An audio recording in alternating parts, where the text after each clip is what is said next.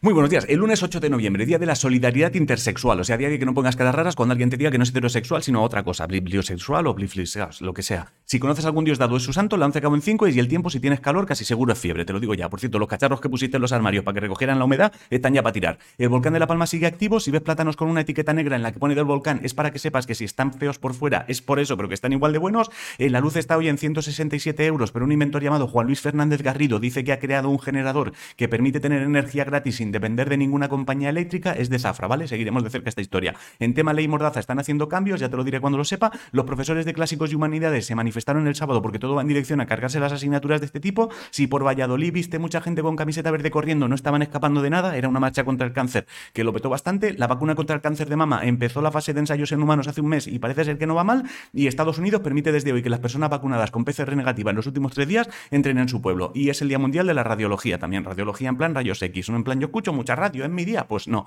En fútbol femenino, las jugadoras del Rayo Vallecano están hartas de que el club de tome el pelo y se han plantado ya. En Moto 3, Pedro Acosta es el nuevo campeón del mundo con 17 palos. Ricky Rubio lo peta en la NBA. Djokovic ganó el Master Mills. En boxeo, Canelo ganó. Y un deportista llamado Eric Domingo batió el récord Guinness empujando una silla de ruedas en la Zurich Maratón de Barcelona. 2 horas, 53 minutos, 28 segundos. Es el Día Mundial del Urbanismo también. La pintora Carmen Lafón murió el sábado. La cantante Marilia Mendoza tuvo un accidente y tampoco está viva ya. Y hoy se estrena en España la nueva temporada de Dexter. Me parece que Movistar, pero no estoy seguro. Chequealo. En ciencia, en la Universidad de Alicante están trabajando en una terapia génica con CRIS para tratar enfermedades retinianas, o sea, de la retina, y si te flipa el sistema solar, Vete a Ciudad Rodrigo, que han instalado un sistema solar a escala eh, que es el más grande de España. Si eres huérfano, estudia también, que lo sepas. En eSports, los campeones del Worlds de este año fueron EDG, el PGL mayor de Estocolmo lo ha ganado Navi y recuerda que ayer se estrenó Arcane en Netflix, que parece ser que mola. Si no sabes qué comer, hazte cocido. El horóscopo dice que no estaría de más que esta semana te reserves ratos para estar contigo mismo. La respuesta a la adivinanza fue el tambor. La de hoy, resbalan de una en una cuando hay pena y no fortuna. Y poco más. Bueno, una señora llamada Victoria cumple hoy 100 años. Me he enterado. No suelo usar esto para felicitar, pero 100 años, hostia, es un puto siglo. Quiero decir, Victoria ahora mismo, cuando una amiga le dice,